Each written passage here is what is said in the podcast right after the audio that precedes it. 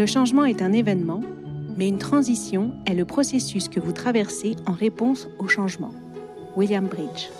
Je suis Caroline Loisel et vous écoutez le podcast Décarbonons-nous. Avec Argos With You et son fonds dédié à la décarbonation des PME et ETI européennes, nous vous proposons ce podcast sur les success stories de la transition écologique des entreprises. Comment engager l'entreprise dans son ensemble et ses parties prenantes? Quels sont les bénéfices attendus? Et surtout, concrètement, par où commencer? Jack Azoulay et Sandra Lagumina sont allés interroger des acteurs et des actrices en chemin vers cette transformation. Écoutons-les. Bonjour chers auditeurs et chères auditrices, bienvenue dans Décarbonons-nous. Aujourd'hui, j'ai le très grand plaisir d'accueillir Franck Gervais. Alors Franck, c'est d'abord euh, une enfance normande, avant euh, des études euh, d'ingénieur brillantes, l'école polytechnique, les ponts et chaussées, puis un passage euh, en, cabinet ministériel auprès de Gilles de Robien sur des sujets qui te tiennent à cœur et qui vont marquer toute la suite de ton parcours, transport, équipement, tourisme. En 2006, c'est le début de l'aventure SNCF, qui va durer plus d'une décennie, c'est là qu'on s'est connus. Si je me souviens bien à l'époque, tu étais patron de la ligne H du, du Transilien. Euh, ensuite, tu as piloté euh, le Thalys, enfin pas, pas le train, le Thalys, mais l'activité Thalys. Et puis, euh, voyage sncf.com. Et après une décennie à la SNCF, changement de cap pour devenir patron Europe, d'accord, toujours là dans l'activité tourisme, pendant un peu plus de trois ans. Et enfin, nouvelle étape, il y a maintenant un peu moins de trois ans, tu deviens directeur général du groupe Pierre et Vacances Center Parks, spécialiste bien connu, européen, du tourisme, des villages de vacances, des résidences un peu partout, à la mer, la montagne, euh, la campagne, même dans les villes. Vous avez, je crois, pas mal de, pas mal de résidences. Et il faut se souvenir du contexte. On est en janvier 2021.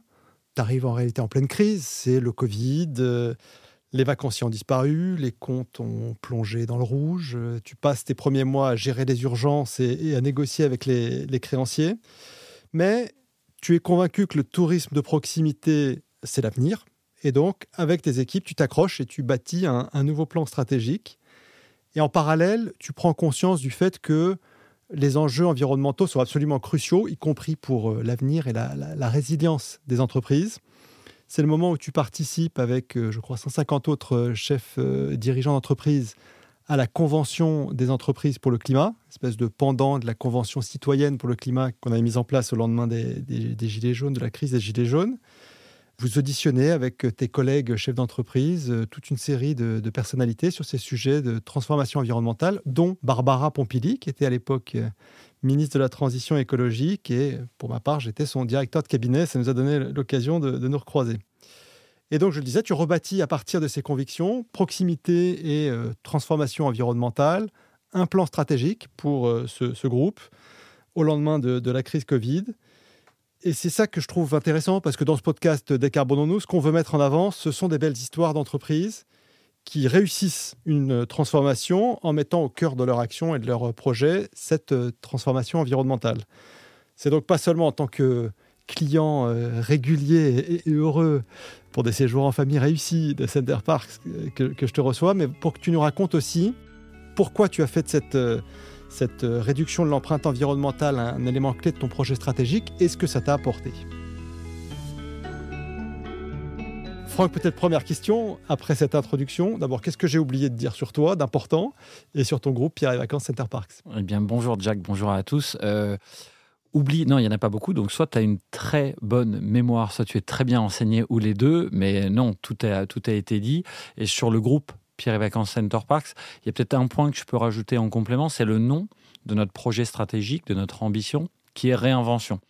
Et ça, dès le départ, dès janvier 2021, quand le groupe est, tu l'as dit, au cœur de la crise, au plus profond, tout est fermé, et pendant encore quasiment une année, on ne le sait pas encore, on a, j'ai cette conviction qu'il faut profondément réinventer le tourisme, réinventer le groupe, son business model.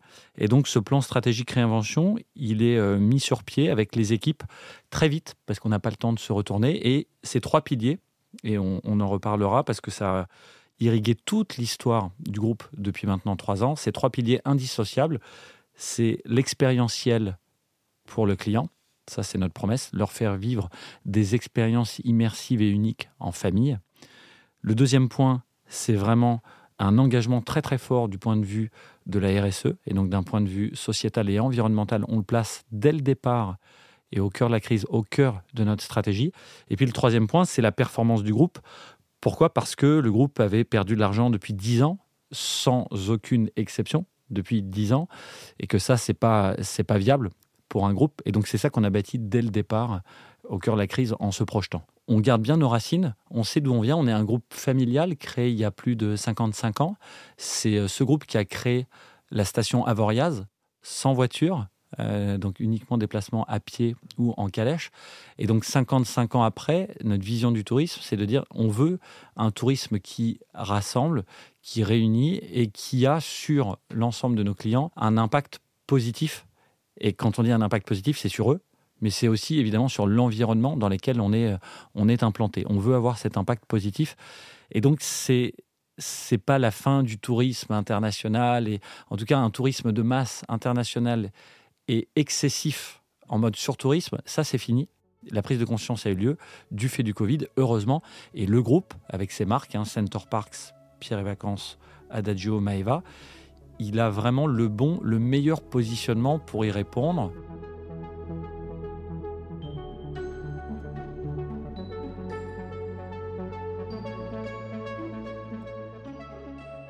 Finalement, ce que vous proposez, c'est euh, le bout du monde, pas très loin de chez vous. Je crois que c'est comme ça que vous le présentez. Vous mettez vraiment l'accent sur cette proximité et l'authenticité finalement de, vacances. Euh, on peut être dépaysé sans aller au bout du monde.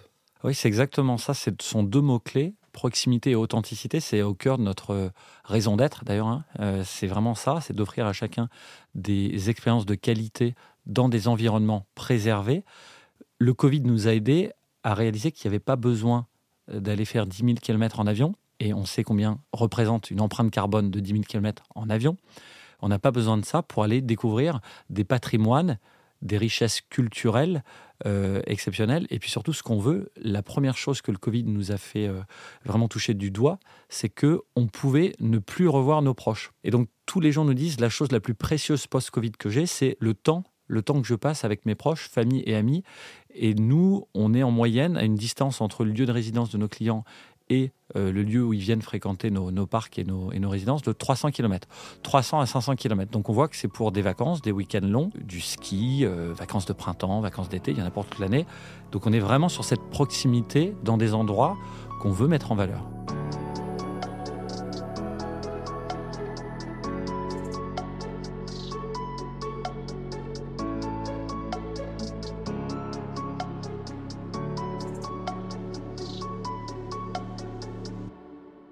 Qui tombe bien quand on fait 300 ou 400 km, c'est qu'il n'y a pas besoin de prendre l'avion par définition. Et on peut y aller par plein de moyens de transport. J'imagine qu'il y a beaucoup de, vacanciers qui viennent en voiture, mais il y a aussi des sites qui sont accessibles en train. En tout cas, on a une empreinte carbone qui est beaucoup plus faible. Et donc, ce que je trouve intéressant dans ce que tu nous commences à nous décrire, c'est la RSE au cœur du projet stratégique, la proximité, euh, valeur forte que vous mettez en avant. Ça veut dire que vous essayez de construire un avantage compétitif par rapport aux autres euh, offreurs de services de tourisme autour de ça, autour de la proximité, mais aussi une empreinte environnementale plus faible.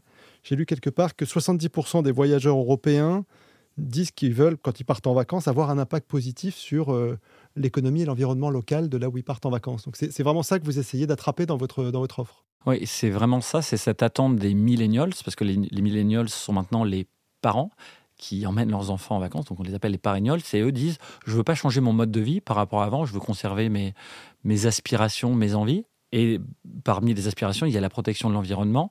Et donc, ils sont dans, le, dans l'usage plus que dans la possession. Et donc, ils nous disent, on va faire des choix de vacances en famille. Ils associent leurs enfants à ça. Et on veut être euh, dans des choix responsables, proches de chez nous.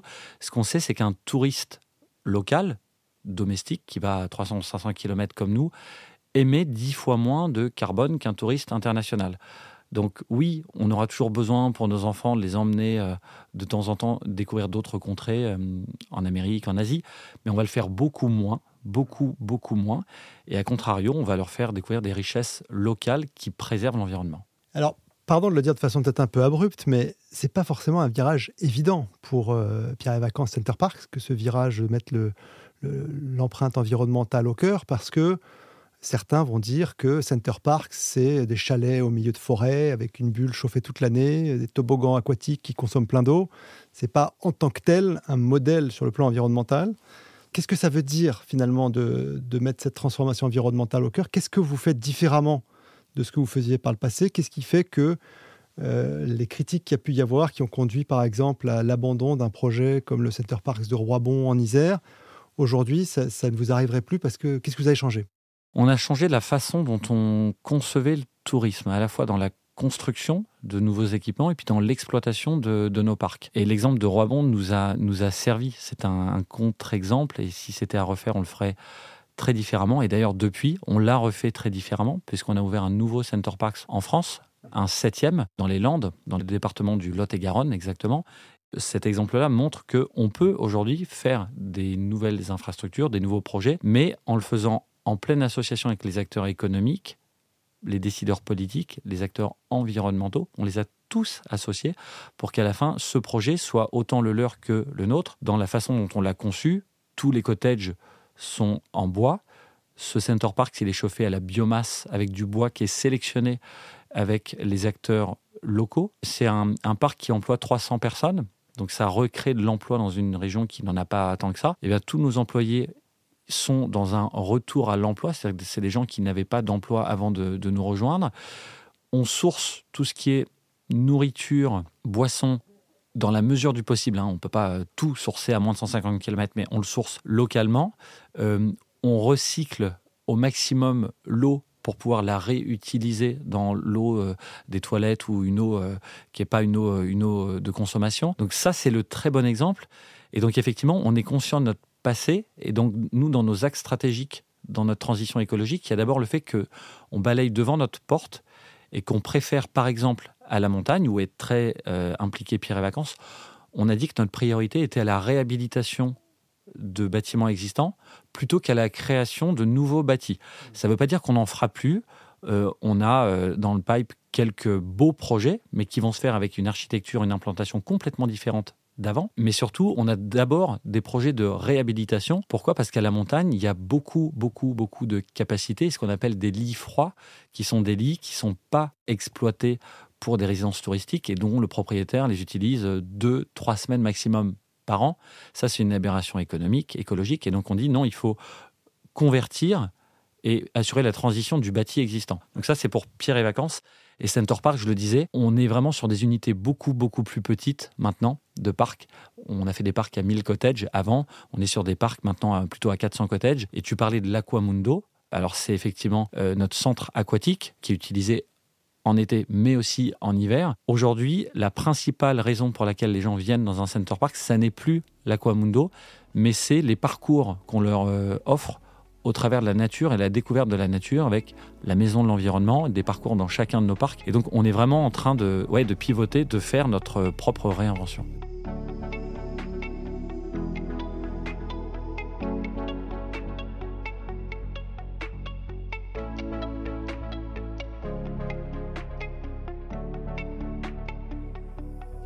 Intéressant parce que tu, parlais de tourisme de masse euh, juste avant. Euh, je crois que le tourisme, c'est 8% des émissions de gaz à effet de serre au niveau mondial. Quand on prend scope 1, 2, 3, quand on prend tout, c'est-à-dire le transport, euh, l'hébergement, l'alimentation, les activités, les achats des touristes sur place, 8%, c'est massif. C'est vraiment un enjeu crucial que de réduire cette part pour, pour atteindre nos objectifs globaux de réduction de l'empreinte carbone.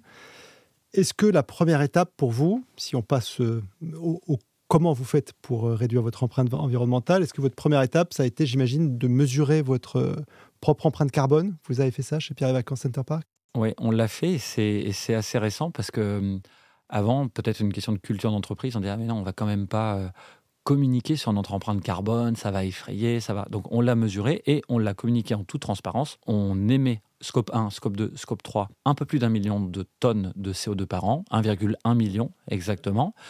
Et à l'intérieur de ça, ce dont on est, nous, directement responsable, c'est un peu plus de 10%, 11%. Donc l'essentiel, il est sur le scope 3, transport, 40%. Comment les gens viennent chez comment vous, les gens viennent. Les salariés aussi, j'imagine. Et certes, ils viennent de tout près, donc ça veut dire que ça, c'est mieux par rapport à un touriste international, mais ils viennent encore beaucoup en voiture. Donc comment est-ce qu'on leur fait préférer le train Pour plagier une grande marque que tu as citée, la SNCF. Mais on a mené des initiatives, on pourra en parler avec une offre fluide, de bout en bout, peu cher, bah, on voit que ça marche. Et pour aller visiter les richesses autour du parc, eh ben, avec les collectivités locales, on organise des navettes, des bus. Donc ça, c'est le premier point. 40% de transport, 25% c'est tout ce qui est restauration, retail.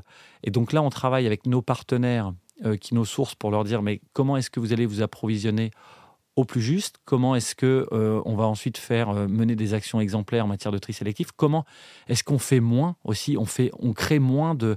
On n'est pas dans la politique de l'abondance. On a plusieurs offres dans nos center parks, dont euh, ce qu'on appelle nous les halles gourmandes, qui est un buffet. On sait que dans les buffets historiquement, il en reste. Alors, on peut travailler avec de belles startups comme Too Good To Go pour dire comment est-ce qu'on évite de jeter, mais on fait bénéficier euh, des, personnes euh, de ce dont on ne se sert pas. La meilleure des choses, c'est quand même de faire des petites proportions. Et donc, ça, on le fait maintenant, petites proportions, mais on l'explique. Et donc, notre, euh, notre travail, il est vraiment de mesurer, s'engager. Et donc, on s'est engagé à diminuer de 50% nos émissions de carbone entre 2019 et 2030. Et pour ça, travailler d'abord nous-mêmes nous-mêmes et ensuite avec nos partenaires clients en les sensibilisant et en leur disant un exemple, ce fameux Center Parks dont je parlais, Lampe de Gascogne, on est dans le sud-ouest, il fait chaud. Dans le sud-ouest, il peut faire très chaud l'été, il n'y a pas de climatisation. Et alors comment vous faites pour que les gens ne meurent pas de chaud? Eh bien, on fait une ventilation, on a créé des systèmes de ventilation naturels euh, qui marchent très bien. On l'explique à chacun de nos clients. On leur explique aussi comment fonctionner, comment fermer les volets quand ils ne sont pas là dans la journée euh, pour préserver du coup une température relativement basse. Et on a ces systèmes de ventilation naturels qu'on leur explique quand ils arrivent chez nous. Et il n'y a eu, il est ouvert depuis un an, ce parc. S'il y a eu cinq plaintes sur euh, le fait qu'il n'y ait pas de climatisation, c'est tout. D'accord. Et ça, ça repose aussi beaucoup sur la qualité du bâti. Pour les nouveaux, c'est plus facile parce que vous pouvez prendre des architectes spécialisés et éco-concevoir le, bâti dès l'origine en réduisant aussi l'empreinte carbone à la construction. Mais c'est peut-être plus dur pour les parcs plus anciens. J'imagine que là, vous avez tout un plan de rénovation du, bâti dans vos différentes marques sur les appartements, les résidences de tourisme ou euh, les, chalets des, des center. Pour donner un ordre de grandeur, ce plan d'investissement, ça représente quoi en durée, en millions d'euros? Alors, c'est des gros investissements dont, euh, évidemment, on doit nous discuter avec euh, les propriétaires de nos cottages ou de nos équipements, qui sont soit des, gros bailleurs institutionnels, soit qui sont des propriétaires individuels. Donc, ce qu'on est en train de faire, nous, c'est vraiment de regarder comment, avec des investissements pour consommer moins d'énergie, mieux protéger, mettre de la rénovation thermique, mais aussi avoir une énergie décarbonée, comment est-ce qu'on arrive à faire du moins 50% euh, sur notre trajectoire carbone? Et on arrive à peu près à la fin de notre exercice de diagnostic projection et on voit que c'est possible. C'est possible en passant d'énergies qui sont des énergies fossiles à des énergies décarbonées. On a des bons exemples.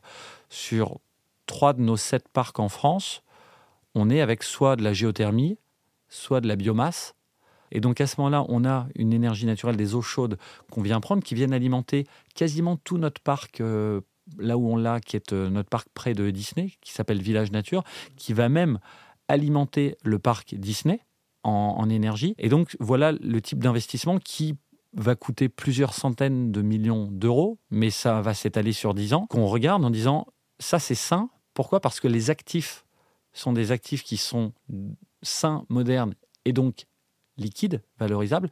Et nous, en tant qu'opérateurs, eh bien, on peut exploiter des lieux qui plaisent aux clients, qui ont une consommation énergétique et donc une facture énergétique aussi plus faible, qui attirent aussi les talents parce que c'est clé. C'est la première des raisons pour eux aujourd'hui, les talents de rejoindre une entreprise, c'est à dire est-ce qu'elle a du sens euh, et est-ce qu'elle est emplie de cohérence, cette entreprise? Et donc, on est à fond dans cette transition énergétique. L'avantage qu'on a, c'est qu'on est là pour longtemps, on n'est pas délocalisable. C'est aussi une industrie non délocalisable, le tourisme. Hein. Tu disais 8% des émissions, mais c'est aussi à peu près autant euh, de contribution au PIB, autant d'emplois euh, en France. En Europe, on manque d'un million deux cent mille euh, salariés dans ce secteur. Donc il faut revaloriser ce secteur qui crée l'ascenseur social. 1 million 200 000 emplois vacants dans le secteur du tourisme. dans le secteur du tourisme en Europe. Et donc ça, ça, je rebondis sur ce que tu disais juste avant. Ça veut dire qu'il y a un enjeu d'attractivité des employeurs dans ce secteur du tourisme et, et, que le fait de donner un sens et avoir un projet stratégique qui mette aussi euh, cet impact positif dont tu parlais, cette réduction de l'empreinte carbone au cœur du projet, j'imagine ça c'est vraiment un facteur d'attraction et de rétention de talent qui est assez clé. Ouais, c'est fondamental et tous nos, nos, employés sont vraiment demandeurs de pouvoir être euh, acteurs, actifs, responsabilisés sur le sujet.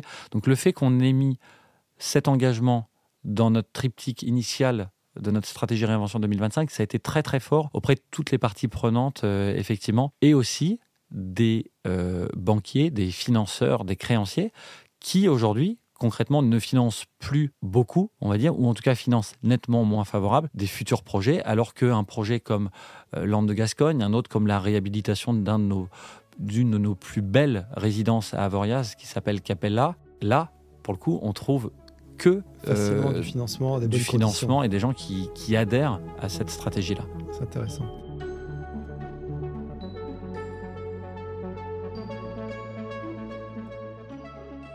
En termes d'indicateurs, tu parlais de diviser par deux l'empreinte carbone d'ici 2030, c'est ça l'objectif? Est-ce que vous avez d'autres euh, indicateurs que vous, vous suivez? Vous êtes fixé d'autres objectifs quantifiés?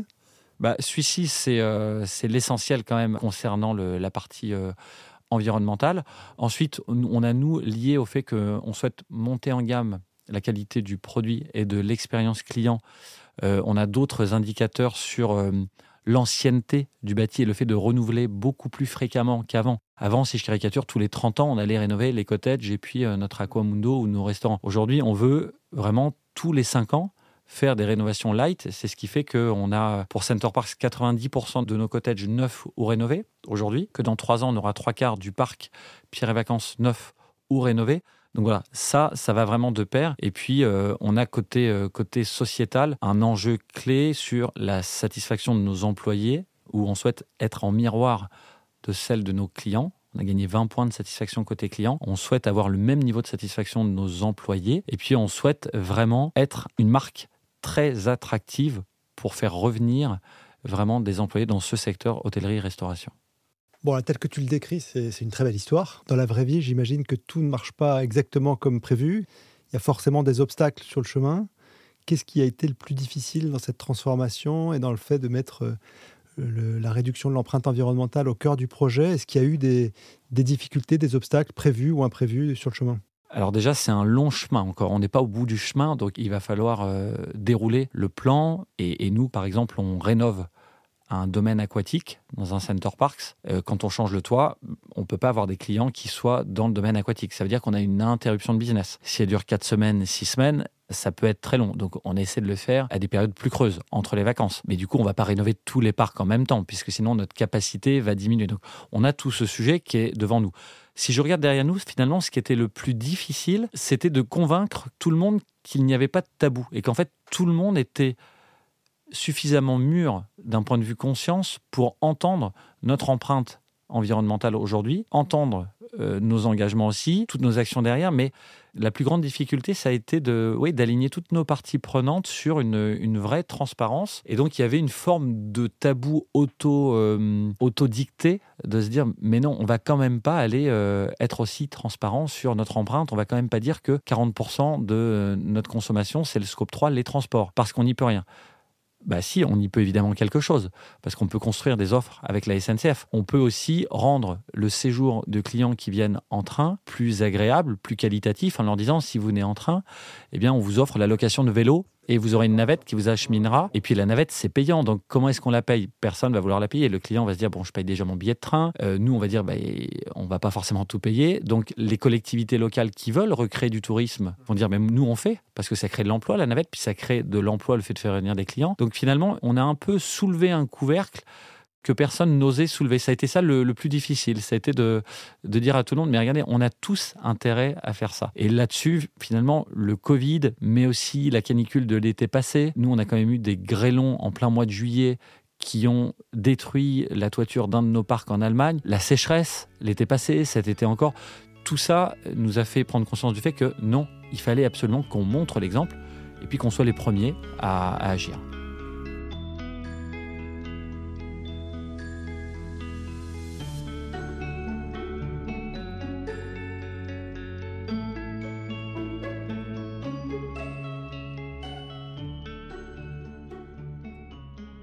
Alors avec euh, maintenant quelques mois de recul, euh, avec ce lancement du, plan Réinvention 2025, de quoi tu dirais que tu es le plus fier en tant que directeur général de, ce groupe? Bah, C'est d'avoir sauvé le groupe d'abord, hein, parce que c'est un groupe qui, pendant deux ans, a lutté pour sa survie, qui n'avait plus de trésorerie, euh, qui n'a quasiment pas, enfin qui avait très très peu d'offres de reprise par de nouveaux actionnaires.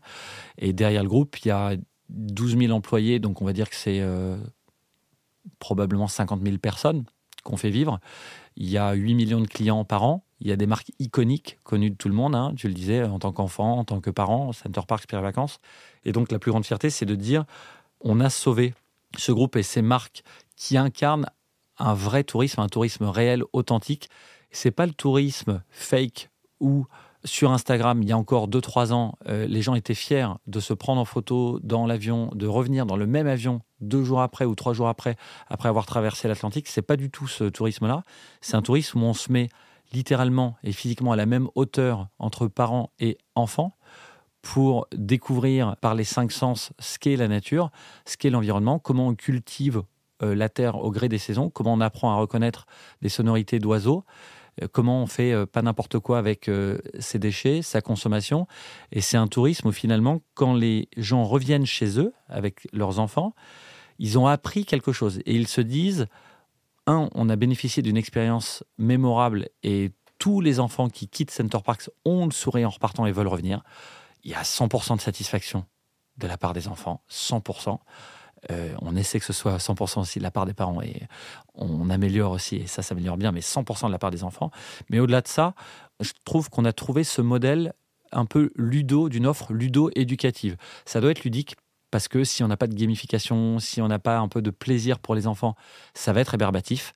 Mais ça doit aussi être éducatif et donc on leur crée ces tours où ils ont euh, des rangers qui les prennent par la main et qui leur font découvrir pendant une heure, une heure et demie, en gagnant des points, à euh, reconnaître les espèces végétales, les espèces animales dans la forêt.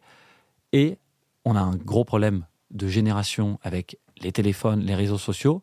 Une des grandes fiertés que j'ai, c'est que tous les enfants pré-ados, ados qui viennent chez nous prennent le smartphone, le mettent dans l'armoire de leur chambre, de leur cottage, et le reprennent quatre jours après, quasiment sans exception. Pourquoi? Parce qu'on les a éveillés avec des choses positives, sympas, éducatives, qui les faisaient grandir. Donc ça montre aussi que dans une société un peu, un peu perturbée, il y a de la place pour relier les gens entre eux, les familles, les amis. Euh, le client roi, jusqu'à une certaine façon, le client roi, il doit aussi respecter euh, les employés il y a une famille, il y a des individus derrière les employés. Et donc, je trouve qu'on a réussi à créer, à recréer cette alchimie d'expérience à impact positif. C'est très intéressant. Merci Franck. On arrive euh, dans la, dernière partie de euh, cet échange. Je voudrais qu'on prenne un peu de recul et qu'on se dise à partir de cette expérience que tu nous décris chez Pierre et Vacances Center Parks, quelles leçons euh, on peut essayer de tirer de façon plus générale pour, si on a parmi nos auditeurs des dirigeants d'entreprises qui se posent ce genre de questions, comment les inciter à, passer à l'action et à mettre cette décarbonation et cette réduction de l'empreinte environnementale au cœur de leur propre projet stratégique. Toi, qu'est-ce que tu tirerais comme euh, leçon principale de ton expérience et, si tu devais donner un conseil, ce serait lequel? Peut-être issu de mon expérience et toutes les expériences euh, sont différentes, donc à faire valoir, mais il y a peut-être moi trois, quatre conseils que je voudrais partager. Le premier, c'est oui, il y a une conscience sociétale, l'individu euh, autour du sujet, mais c'est aussi un sujet business. Et ne soyons pas hypocrites il y a une question de survie, de pertinence et d'être le premier devant les autres dans sa classe d'industrie ou de service. Donc c'est un sujet business. Donc si en tant que dirigeant, vous prenez pas à bras le corps probablement une des premières, un des points principaux en termes de génération de business et de projection de votre business, il y a un problème. Premier point. Comme on dit en mauvais français, il y a un first mover advantage. C'est-à-dire que ceux qui bougent en premier se décarbonent dans une industrie donnée ils vont gagner des parts de marché, ils vont attirer des nouveaux clients. Complètement. C'est ça que tu dis. Deuxième point, c'est que pour arriver à prendre conscience du risque qu'il y a à ne pas faire pour l'environnement, sur votre business, parce que il va être, les chaînes logistiques vont être complètement changées, les clients vont avoir des, demandes complètement différentes, vos ressources naturelles vont être euh, diminuées, la, biodiversité, hein, on parle de biodiversité, on a euh, quasiment perdu 80% de biodiversité ces dernières années. C'est bon pour l'équilibre naturel, pour notre écosystème. Donc, il faut prendre conscience, il faut une claque. Ça peut s'appeler la fresque du climat, ça peut s'appeler la convention des entreprises pour le climat que tu citais, qui est magnifique, mais il faut une claque. Il faut faire en sorte que les dirigeants, tous les top managers, donc COMEX, top manager, et puis après qu'on descende d'un point de vue formation au niveau du maximum d'employés possible, prennent cette claque et réalisent ce que c'est. Et y compris disent, moi, combien je consomme en tant qu'individu par an? Est-ce que je suis en conformité ou pas avec les accords de Paris? Qu'est-ce qu'il faudrait que je fasse pour que je change? Donc deuxième point, la claque. Troisième point, c'est ensuite de projeter, comme tout sujet business, des engagements et donc des changements pour arriver à atteindre vos objectifs. Ça, c'est le, troisième point. Et puis le quatrième point, parce que je trouve que c'est engageant, c'est ne pas hésiter. Alors non pas à faire du greenwashing, euh, toutes ces choses qu'on a trop entendues, mais à quand même le mettre comme un sujet clé. C'est obligatoire aujourd'hui dans les assemblées générales, dans les, rapports annuels qu'on doit faire, mais c'est un des premiers sujets qui reviennent dans les assemblées générales de 2023 par exemple. Et donc il faut que ce soit un sujet qui anime toutes les réunions, toute la gouvernance interne, externe, et donc ne pas hésiter à en faire vraiment un sujet clé, et puis ensuite à vraiment s'ouvrir, rencontrer des acteurs clés du système. Ça peut être des petites startups qui mesurent votre consommation d'énergie. Ça peut être des gros industriels avec lesquels vous pouvez faire des partenariats pour construire et puis sourcer votre énergie décarbonée pendant des années. En tout cas, ce qu'il faut, c'est s'ouvrir parce que à moins d'être le spécialiste du domaine, vous trouvez à l'extérieur beaucoup plus de spécialistes qu'à l'intérieur. Tu parles d'être spécialiste en termes de compétences, de métiers nouveaux, euh, d'expertise à acquérir. Pour ton groupe, concrètement, il a fallu recruter euh, des personnes avec des profils un peu différents, des compétences spéciales. C'est quoi les métiers dont on a besoin pour réussir ce genre de réinvention? Alors, on a recruté quelques personnes, hein, spécialistes euh, et en charge de la RSE, que ce soit au niveau du groupe ou de chacune de nos marques. Mais finalement, ça, ça se compte sur les doigts d'une main. Et donc, eux sont spécialistes du secteur. Ce sont les sachants, ce sont eux qui nous forment et qui nous disent euh, est-ce qu'on est sur la bonne trajectoire ou pas. Mais on a surtout, surtout fait en sorte que ce soit le sujet de tout le monde, que ce soit des personnes en charge du marketing de l'expérience client, des directeurs de parc. Euh, c'est un sujet pour mon directeur financier. Donc, c'est vraiment devenu le sujet de tout le monde. Et donc, il est dans les incentives de tout le monde. C'est la meilleure façon de faire en sorte que les gens s'y penchent bien.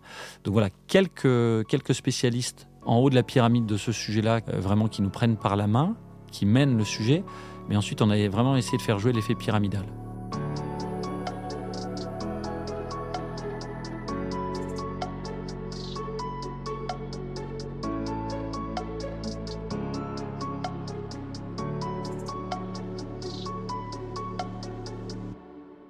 Intéressant. Écoute, je voudrais finir sur une touche euh, un peu plus personnelle et te demander, toi, dans cette aventure, qu'est-ce qui, au fond, t'a donné la motivation de mettre cette transformation au cœur de la réinvention du groupe que tu diriges? Est-ce que c'est, comme je le disais en introduction, ta, participation à la Convention des entreprises pour le climat? Est-ce que c'est ça la fameuse claque dont tu parlais qui t'a fait prendre conscience que c'était à la fois indispensable et puis probablement un, très bon moteur de développement pour ton groupe? Est-ce que c'est plus prosaïquement, euh, comme on l'entend chez d'autres dirigeants, euh, le fait de te faire engueuler le dimanche à la maison par tes enfants qui te demandaient si dans ton activité tu faisais quelque chose pour essayer de sauver la planète? Qu'est-ce que c'est qui t'a donné envie de bouger?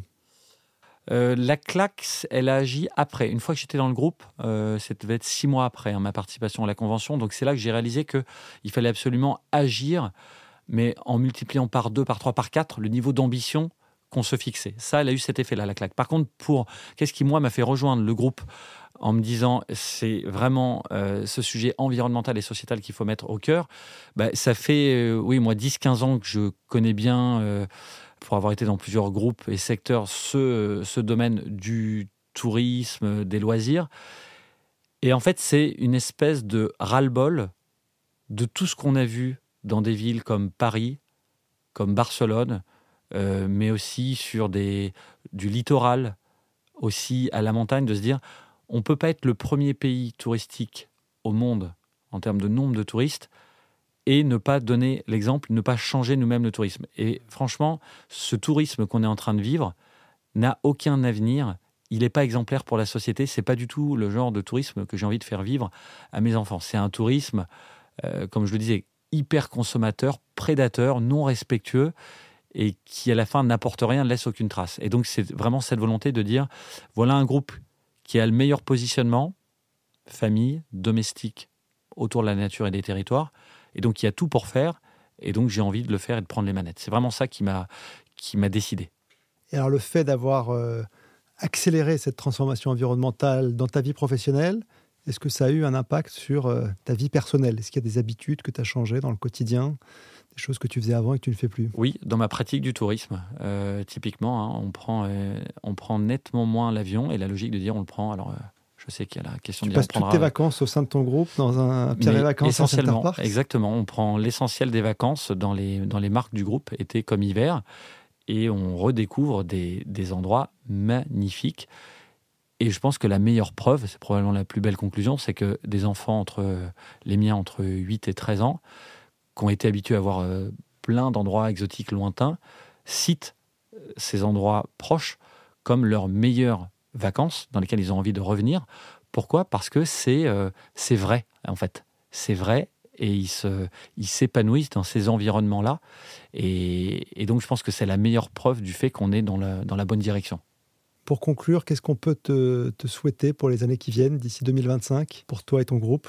Nous, on a un objectif, c'est d'exécuter euh, ce plan stratégique qui est réinvention. On a beaucoup parlé de RSE aujourd'hui, mais il y a l'amélioration des finances, il y a le fait de continuer à attirer toujours plus de clients, de clients euh, toujours plus fidèles, et, de continuer à, croître après avoir sauvé redresser et retourner le groupe. Il faut maintenant croître. Euh, voilà, on est, on est pour le moment bien parti, mais c'est vraiment un chemin qui est long. Donc c'est de la continuité dans cette exécution. Donc à concilier performance environnementale et performance financière. Absolument. C'est tout le mal qu'on te souhaite. Merci infiniment, Franck, d'être venu avec nous aujourd'hui. Ça a été un plaisir de t'accueillir dans Décarbonons-nous. À très bientôt pour un nouvel épisode. Merci à vous, chers auditeurs, chères auditrices, d'avoir écouté cet épisode. Je ne sais pas ce qui vous aura le plus marqué de notre échange, mais pour ma part, j'ai été frappé par cette volonté de réinventer l'exotisme en se plaçant à contre-courant du tourisme de masse. Moi, par exemple, j'essaye de faire des efforts pour euh, réduire mon empreinte carbone. Je à la géothermie, je fais l'essentiel de mes trajets du quotidien à pied ou en transport en commun mais je ne suis pas encore prêt à renoncer à des moments de déconnexion pour passer des bons moments en famille et découvrir des nouveaux paysages. Du coup, bah, je trouve vraiment chouette l'idée de pouvoir faire un grand voyage, de s'offrir une parenthèse enchantée sans forcément exploser son empreinte environnementale. Et puis, ce que j'ai trouvé intéressant aussi, c'est quand Franck nous explique que ce virage, bah, c'est un choix business rationnel, que son groupe n'a jamais été aussi performant que depuis qu'il place la transformation environnementale au cœur de leur stratégie. Et ça, euh, ça conforte ce que l'on cherche à démontrer avec Argos Climate Action, qu'en accélérant la décarbonation des entreprises, on peut concilier performance environnementale et performance financière. Merci encore pour votre écoute et à très vite pour un nouvel épisode de Décarbonons-nous. Vous venez d'écouter Décarbonons-nous, un podcast d'Argos With You produit par Louis Créative. Héloïse Normand a produit ce podcast en collaboration avec Marine van den Broek pour Argos Review. Martin Venturini a réalisé la musique et mixé cet épisode. Je suis Caroline Loisel et j'ai préparé ces interviews. Décarbonons-nous est à retrouver là où vous aimez écouter vos podcasts Apple Podcasts, Google Podcasts, Deezer ou Spotify. Vous pouvez nous laisser des étoiles, des commentaires et surtout en parler autour de vous. Vous pouvez également réagir en nous écrivant à contact@argos.fund. Terminons par une citation d'une des plus grandes figures littéraires françaises. Nous n'héritons pas de la terre de nos parents, nous l'empruntons à nos enfants. Antoine de Saint-Exupéry. À très vite!